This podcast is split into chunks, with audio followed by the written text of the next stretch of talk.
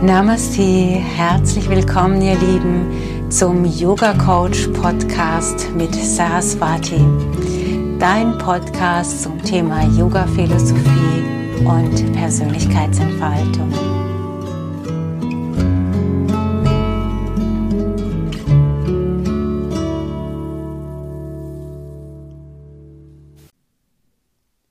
Ist deine Beziehung zu Ende? Woran erkennst du, dass deine Beziehung zu Ende ist? Ein häufiges Thema in meinen yogalogischen Coachings.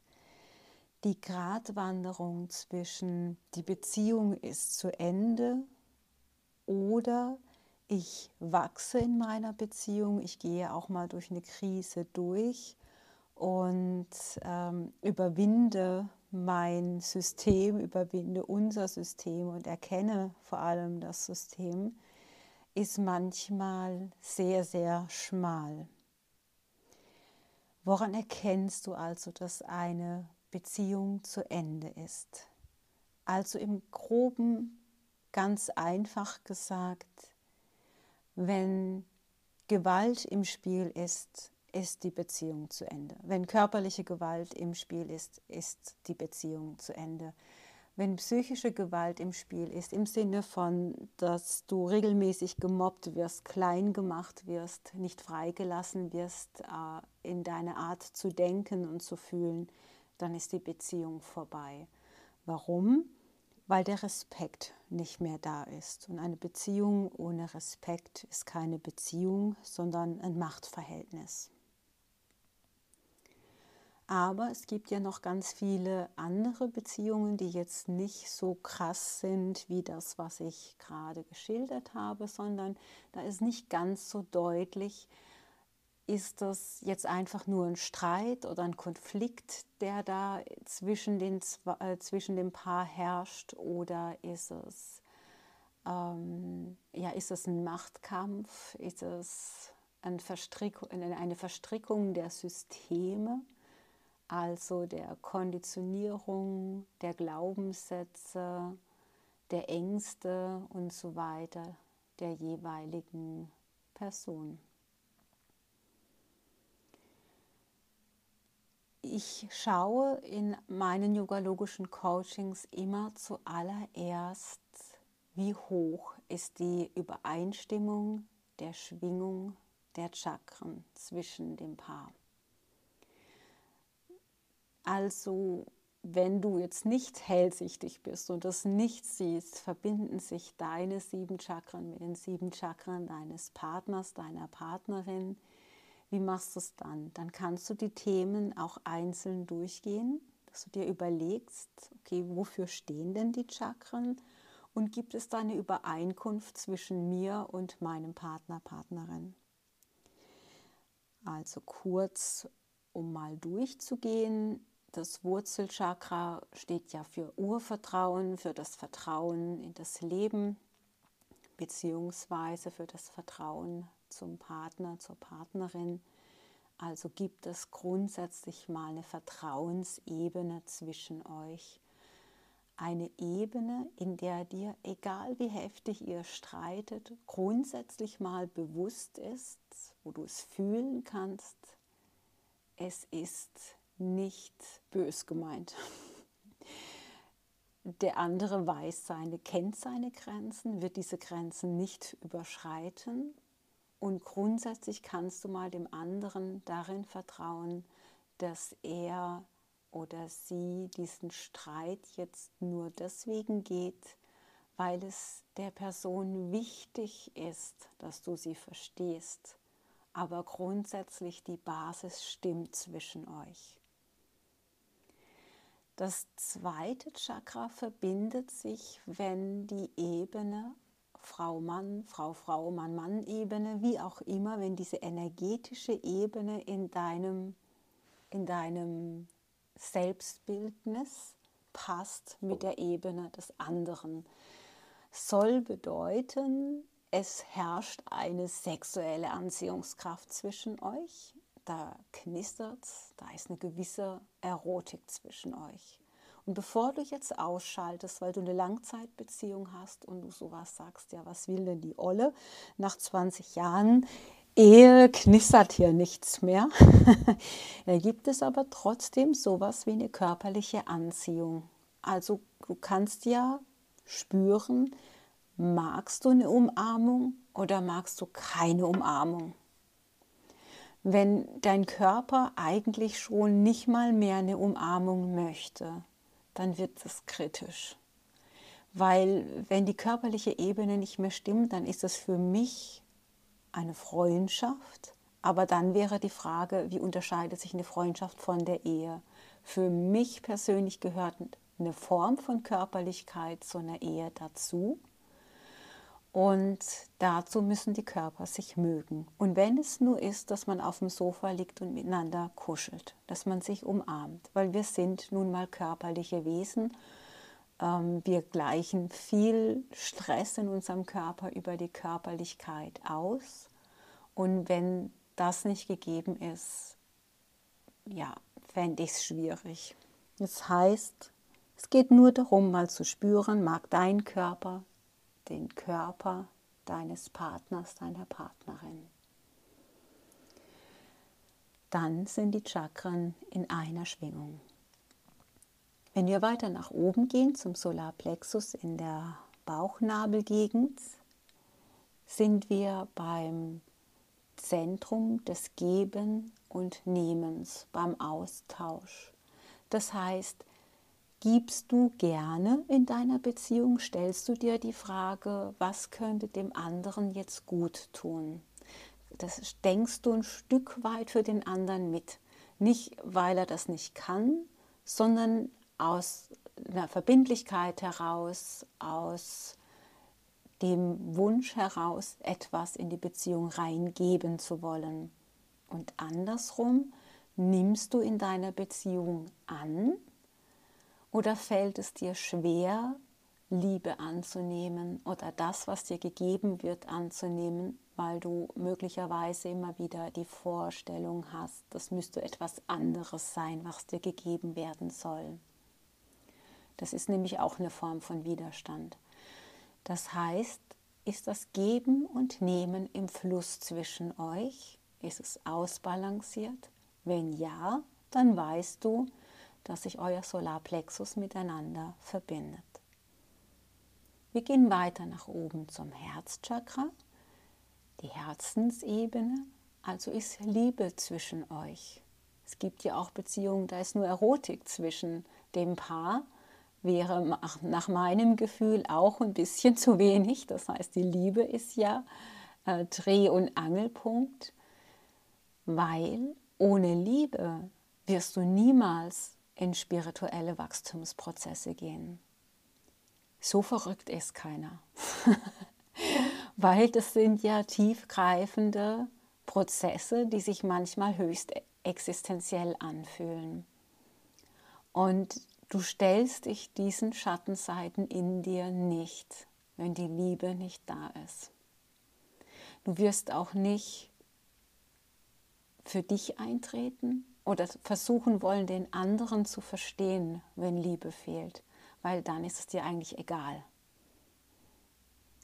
Das Gegenteil davon wäre eine gewisse Form von Resignation in der Beziehung. Jeder lebt so ein bisschen sein Ding, dümpelt so ein bisschen vor sich hin. Vielleicht hier und da mal ein Seitensprung, aber auf jeden Fall so, dass zwischen dem Paar nichts mehr fließt an Wärme oder dem Gefühl von Geborgenheit oder dem Gefühl von einer Freude, miteinander sein zu dürfen. Die Liebe. Wenn die Liebe stimmt, dann fließt es zwischen euren Herzchakras. Wir gehen weiter nach oben zum Kehlchakra. Das ist der Ort der Kommunikation, aber auch der Ort das sich Raum nehmen, sich Raum nehmen, um zu fühlen, sich Raum nehmen, um alleine zu sein, sich Raum nehmen, sich so ausdrücken zu dürfen, wie man ist. Das heißt, man verlässt alle Rollen in der Partnerschaft und zeigt sich so, wie man halt ist. mit all den Vor- und Nachteilen, die man so mit sich bringt. Und man kann über eigene Gefühle sprechen. Man kann sich mitteilen. Der andere muss nicht irgendwie raten, was du fühlst, ob du liebst oder nicht, sondern es ist klar, das empfindest du, weil du in der Lage bist, darüber zu reden. Oder weil du in der Lage bist, über das, was dich stört, zu reden. Und gleichzeitig, weil du in der Lage bist, das anzunehmen, was den anderen stört und die Grenzen des anderen zu akzeptieren und ähm, ja, ihn so zu sehen, wie er ist. Wenn diese Ebene der Kommunikation und des Raumnehmens stimmt, dann verbinden sich eure Kehlchakren, Chakras miteinander. Wir gehen weiter zum Stirnchakra. Wenn ihr euch über spirituelle Themen unterhalten könnt, wenn ihr den höheren Sinn eures Lebens sucht und eure Paarkonflikte in den Kontext stellen könnt der spirituellen Weiterentwicklung, dann hat sich sowohl euer Stirnchakra für euch selbst geöffnet, als auch das Stirnchakra hat sich mit dem des Partners, der Partnerin verbunden. Und die Energie fließt. Das Kronenchakra ist, ein, ähm, ja, ist da eine Ausnahme bei den Chakren, da, da bist du immer verbunden. Ja, weil das Kronenchakra ist die Kausalebene, die göttliche Ebene und über diese Ebene sind wir mit allen Menschen verbunden. Also da gibt es eher keine Probleme, wenn du nicht aktiv irgendwie das Kronenchakra schließt. Anderes Thema. Das wäre etwas, wo du so ganz praktisch dir mal überlegen könntest, wie viele Ebenen, grundsätzliche Ebenen zwischen dir und deiner Partnerin, deinem Partner stimmen überein und logischerweise umso mehr Ebenen übereinstimmen, umso harmonischer und intensiver wird wahrscheinlich eure Verbindung sein. Oder anhand von, diesen, von diesem Barometer, das ich euch gerade an die Hand gegeben habe, kannst du auch feststellen, ah, möglicherweise muss ich nur an ein oder zwei Ebenen arbeiten, weil die anderen Ebenen, die sind ja völlig in Ordnung, da muss ich ja gar nichts machen. Dann würde ich sagen, dann lohnt es sich auf jeden Fall, dann noch mal hinzuschauen und weiterzugehen. Dann finde ich es in der Frage, ob die Beziehung zu Ende ist oder nicht, essentiell wichtig, auch mal eine Zeit zuzulassen der Trennung. Eine Zeit zuzulassen, in der jeder für sich alleine steht, jeder sich für sich selbst weiterentwickelt, in die Selbstreflexion geht und damit den Raum bekommt, vom anderen abzulassen und damit aufhören kann, sich darüber Gedanken zu machen, woran der andere jetzt noch arbeiten müsste und was der andere verändern müsste, damit die Beziehung funktioniert. Ja, das ist ja so ein bisschen die typische Dynamik. Uns fällt immer ganz viel auf, was der andere machen sollte und bei uns selber hapert es dann so ein bisschen.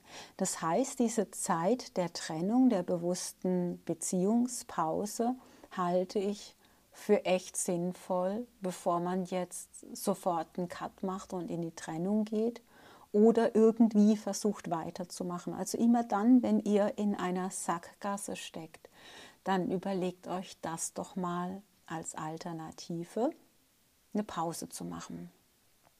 Und was machst du dann in dieser Pause, wenn es um das Thema geht, wie knüpfe ich vielleicht an diese Liebe noch an, die vielleicht noch zwischen euch ist, wo es darum geht, es herauszufinden, ist da noch genug zwischen euch. In der ersten Phase geht es darum, dass du dir Gedanken darüber machst, welche Dauerthemen habt ihr in der Beziehung? Welche Verletzungen ist in eurer Beziehung aufgetreten, die immer und immer wieder hervorgekramt wird. Jedes Mal, wenn es Streit gibt, kommst du oder dein Partner, Partnerin immer und immer wieder mit den gleichen Geschichten. Weißt du noch, damals, da hast du das, das und das gemacht. Da fällt euch bestimmt ganz viel schon gleich spontan ein. Und dann nimm dir mal vielleicht so einen Monat Zeit, darüber zu reflektieren. Wo kannst du nicht loslassen? Warum kannst du nicht loslassen? Dann schreib dir das alles mal auf, um nach diesem Monat ins Gespräch zu gehen mit deiner Partnerin, Partner. Und jeder hört sich das vom anderen mal an. Es wird nichts kommentiert, es wird nichts diskutiert, es wird kein Gesicht verzogen, sondern zwei erwachsene Menschen sitzen einander gegenüber und nacheinander, nicht immer abwechselnd, nacheinander trägt jeder seine Dokumentation von diesem Monat vor. Das, das und das ist passiert, da hänge ich noch fest. Und danach nehmt ihr eure Dokumentation und verbrennt sie im Feuer. Ein für alle Mal loslassen. Wenn ihr möchtet, sprecht noch ein Ho'oponopono, das hawaiianische Vergebungsritual dazu, indem ihr euch anschaut und sagt, ich vergebe dir für das, was du getan hast, bewusst oder unbewusst. Ich vergebe mir für das, was ich getan habe, bewusst oder unbewusst. Ich liebe dich und ich liebe mich. Und alles, was jetzt noch zwischen uns steht, übergebe ich Gott. Ich lasse es jetzt los. Diese paar Sätze sagt ihr beide zueinander mit Blickkontakt. Und ihr verbrennt diese Vergangenheit, weil in jeder Langzeitbeziehung passieren Verletzungen. Und es ist keine Absicht, den anderen zu verletzen. Es ist einfach so. Wenn wir lieben, dringen wir in den Bereich vor, der nun mal eben auch verletzt ist. Und wir triggern durch unser Verhalten, ob wir das wollen oder nicht, den anderen in seiner Verletzung an. Das hat auch mit Liebe zu tun, dass wir uns das Potenzial an die Hand geben, heilen zu dürfen. Und mit diesem wichtigen Ritual ist ein großer Schritt gegangen. Der zweite Schritt geht so, dass du dir, dass ihr euch nochmal einen Monat Zeit nehmt. Ihr seid in einer Langzeitbeziehung, ihr habt Zeit, ihr könnt das machen. nochmal einen Monat Zeit nehmt, wo es darum geht, festzustellen, wie läuft denn die Dynamik zwischen euch beiden? Was läuft denn eigentlich regelmäßig schief?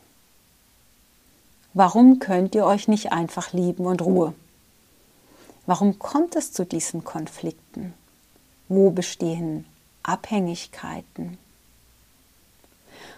Wo bestehen Bedürfnisse, die vielleicht nicht kommuniziert wurden oder die nicht erwidert wurden oder angenommen wurden? Wie läuft ein typischer Streit zwischen euch ab? Das kann ein handfester Streit sein mit Schreien und Brüllen und ja, verbale Tritte. Es kann aber auch sein, dass ihr eine ganz andere Dynamik habt, dass ihr euch zurückzieht und einfach verstummt und in eine Resignation geht. Beobachte mal genau oder reflektiere mal genau, was passiert zwischen euch. Wo ist das Gift zwischen euch? Das immer wieder die Macht hat, euch zu trennen obwohl ihr es euch vielleicht ganz anders gewünscht hättet oder wünschen würdet.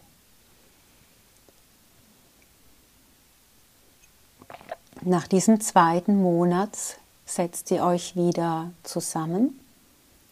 Das gleiche Spiel.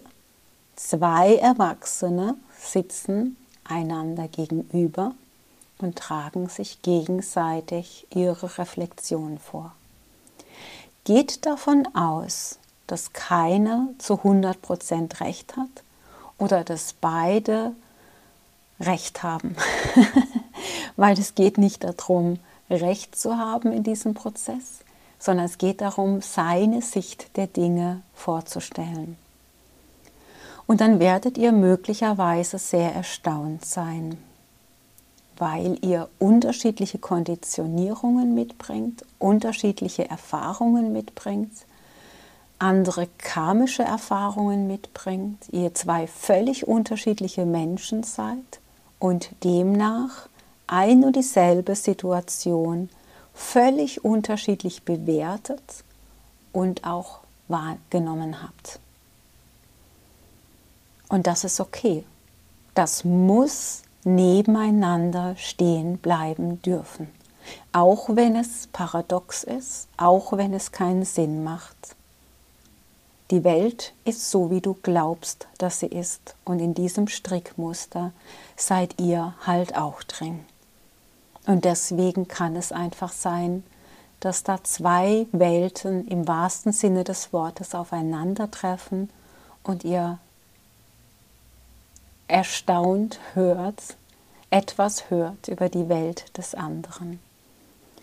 Und du kannst es verurteilen, das wäre wahrscheinlich dein altes System, oder du kannst deine Denkweise verändern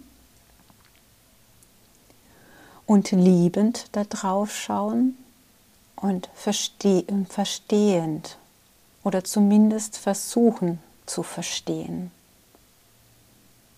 Den anderen damit so sein lassen, wie er ist und den anderen damit anzunehmen, wie er ist und so ein erstes Gefühl von bedingungsloser Liebe fließen zu lassen. Einfach nur, indem du die Wahrheit des anderen neben deiner Wahrheit stehen lässt. Und es wäre schön, wenn ihr eure Reflexion genau mit so einem Satz beendet. Ich akzeptiere deine Wahrheit. Ich versuche dich zu verstehen in deiner Wahrheit.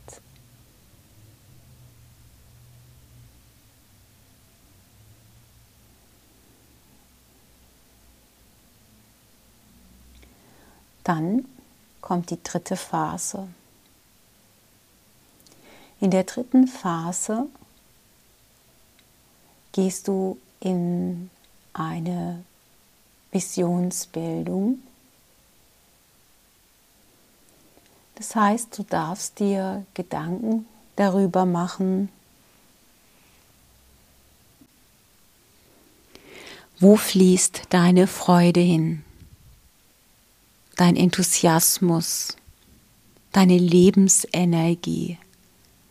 Was ist dir wichtig im Leben? Wer ist dir wichtig in, im Leben? Und kann man das aufgrund deines Handelns von außen beobachten? Oder ist es eine festgesetzte Energie in dir, die gar nicht zum Ausdruck gebracht wird? Oder lebst du etwas Paradoxes, dass du zum Beispiel sagst, du bist ein naturverbundener Mensch, aber tatsächlich sitzt du 90 Prozent deines Lebens im Büro. Also wie authentisch bist du und wie frei bist du, deine Freude und deine Liebe mit dem Außen zu teilen. Im Zusammenhang mit deiner Beziehungsfähigkeit spielt das nämlich eine große Rolle. Wenn dein Partner, deine Partnerin gar nicht mehr erkennen kann, wer bist du eigentlich, weil du Dinge tust, die dich nicht mit Freude erfüllen, weil du möglicherweise in so einen Funktionsmodus gerutscht bist, was willst du dann noch teilen in deiner Beziehung? Und in einer Beziehung geht es doch darum, etwas miteinander zu teilen, das Leben miteinander zu teilen. Ja, aber wenn du nicht lebst, nicht wahrhaftig und wirklich und echt lebst, was gibt es dann zum Teilen?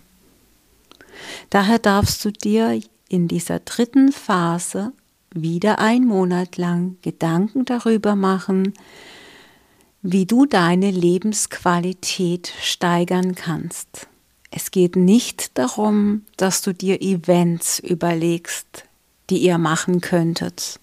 Es geht darum, was bereitet dir Freude und diese Kunst, diese Freude im Außen auch zu zeigen, fließen zu lassen und mit dem anderen zu teilen. Wenn du behauptest, dass deine Partnerin, dein Partner dir Freude bereitet oder deine Kinder oder dein Haustier oder dein, deine Arbeit, dann zeig das doch. Dann zeigt es doch, dann hört doch auf, über den blöden Alltag zu jammern und zeig diese Freude, die du empfindest, deiner Partnerin, deinem Partner. Teile diese Freude so wird es mehr, so wird es mehr und mehr und mehr. So hebst du die Energie bei dir zu Hause an, indem du dich auf das konzentrierst, was dir Freude bereitet und indem, indem du bereit bist, das zu teilen. Und wenn dir deine Beziehung wichtig ist und wenn deine Beziehung dir Freude bereitet, und das wäre der einzige Grund an dieser Beziehung festzuhalten, dass sie dir Freude bereitet, dass da Liebe fließen kann, dann muss das durch dein Handeln auch deutlich werden. Zum Beispiel, dass du Nähe suchst, dass du das über eine Umarmung oder einen Kuss deutlich machst, über liebe Worte, über eine respektvolle Haltung, über Blickkontakt über das hier und da mal ein bisschen entlasten, indem man hier und da mal einen Handgriff macht, von dem man weiß, es entlastet den anderen. Es geht nicht darum, alles dem anderen abzunehmen, sondern eher um so ein fließendes Miteinander zu kreieren. Und da wird es sicherlich Tage geben, da läuft es besser und es wird Tage geben, da läuft es nicht so gut. Aber wichtig ist, dass du dran bleibst, dass ihr beide dran bleibt, euch zu zeigen, was euch jeweils wichtig ist, wo Freude fließt. Und am Ende des dritten Monats sitzen wieder zwei Erwachsene gegenüber, reden einer nach dem anderen darüber, was ihnen jeweils Freude bereitet, wo Liebe fließt, wodurch sie das zum Ausdruck gebracht haben. Und möglicherweise kommt in dieser Reflexion noch hinzu, und mir ist aufgefallen, dass du in diesem Monat mir ganz viel Freude geschenkt hast, mir deine Liebe geschenkt hast und es wurde deutlich durch das, das und das. Und das hat mir gut getan. Das war schön. Und dann kommt die vierte Phase, ein vierter Monat, in dem es darum geht, dass jeder für sich eine Vision entwickelt. Eine Vision, wie geht es jetzt in deinem Leben weiter, wenn du bestimmen darfst?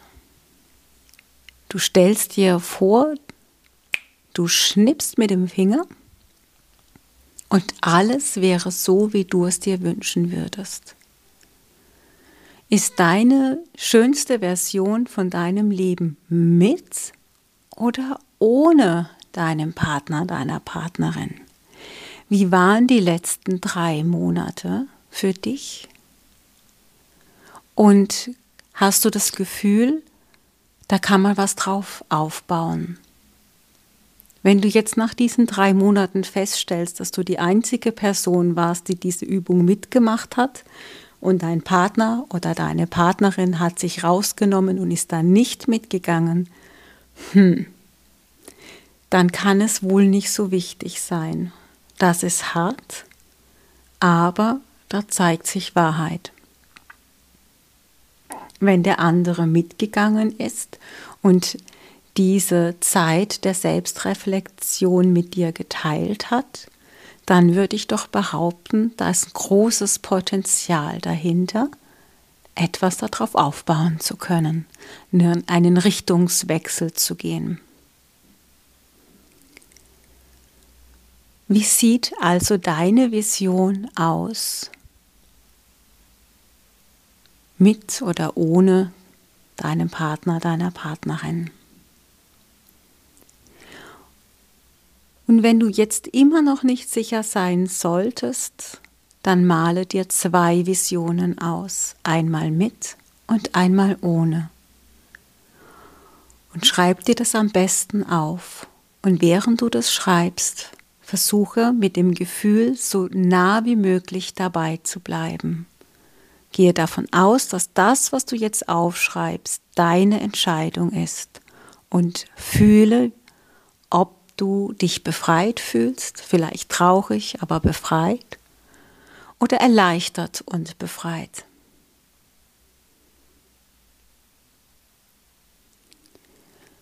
Und dann entscheide dich für eine Vision. Vielleicht ist auch gleich sofort eine Vision nur entstanden. Am Ende des vierten Monats teilst du diese Vision mit deinem Partner, deiner Partnerin, ohne zu wissen, vorab zu wissen, was der andere geschrieben hat. Ganz wichtig. Das ist immer ein Prozess, den du alleine gehst. Du stimmst dich nicht vorher schon ab. Und dann kann am Ende von diesen vier Monaten eine Trennung anstehen, die dann aber gut durchdacht war, gut überlegt war, gut reflektiert war, die Hand und Fuß hat und ihr könnt ruhigen Gewissens und in Frieden voneinander Abschied nehmen. Oder ihr habt nach diesen vier Monaten festgestellt, wow, da konnte wieder etwas zwischen uns fließen jeder von uns hat seine Arbeit, seine spirituelle Entwicklungsarbeit getan. Wir können einander vertrauen, wir können einander die Hand reichen, wir können miteinander weitergehen. Und sehr spannend, ob das beide so sehen. Aber ich würde vermuten, dass in diesen vier Monaten der Bewusstseinsarbeit sich das schon herauskristallisiert hat und du es eigentlich schon weißt, wie sich der andere wohl entscheiden wird. Nach diesen vier Monaten, wenn sie gut gelaufen sind, kann sowas wie ein zweiter oder vielleicht auch erster Heiratsantrag stehen. Ein Versprechen. Ein Versprechen, mit dem anderen weitergehen zu wollen. Ein Versprechen, immer wieder in die Selbstreflexion zu gehen, vor allem dann, wenn es eng wird, vor allem dann, wenn es weh tut. Und das Versprechen, dem anderen immer zuzugestehen, dass er sein Bestes versucht, aber es möglicherweise Situationen gibt, in dem nicht mehr dring ist einfach weil die Traumata, das verletzte innere Kind zu stark verletzt ist, die Traumata zu stark sind. Aber das finde ich schon auch nochmal eine wichtige Haltung dem anderen gegenüber, dem anderen zuzugestehen, dass er sein Bestes versucht. Das entlastet nämlich und bringt Ruhe ins System. Das Versprechen in diesem Modus zu bleiben, nämlich die Energie anheben zu wollen, in dies, das Versprechen bewusst bleiben zu wollen in der Beziehung und dem anderen, mit dem anderen die Freude teilen zu wollen. Und wenn keine Freude mehr fließt, immer wieder sich selbst zu reflektieren, warum bin ich nicht in meiner Freude? Und dann eigenverantwortlich Schritte in die Wege zu leiten, die Freude wieder fließen lassen. Und möglicherweise haben, hat das dann gar nichts mit der Partnerschaft zu tun, sondern diese Stellschrauben sind vielleicht an ganz anderen Stellen ähm, nachzujustieren. Ich finde vier Monate einen guten Zeitraum, Zeitraum um sich bewusst zu machen, ist es ein Beziehungsende oder ist es eine spirituelle Weiterentwicklung, ein Neustart, ein Richtungswechsel in unserer Beziehung, der euch nochmal tiefer in die Intimität, in die Verbindung bringen kann. Auf diesem Weg wünsche ich euch alles, alles Liebe und an allererster Stelle ganz, ganz viel Liebe für dich selbst.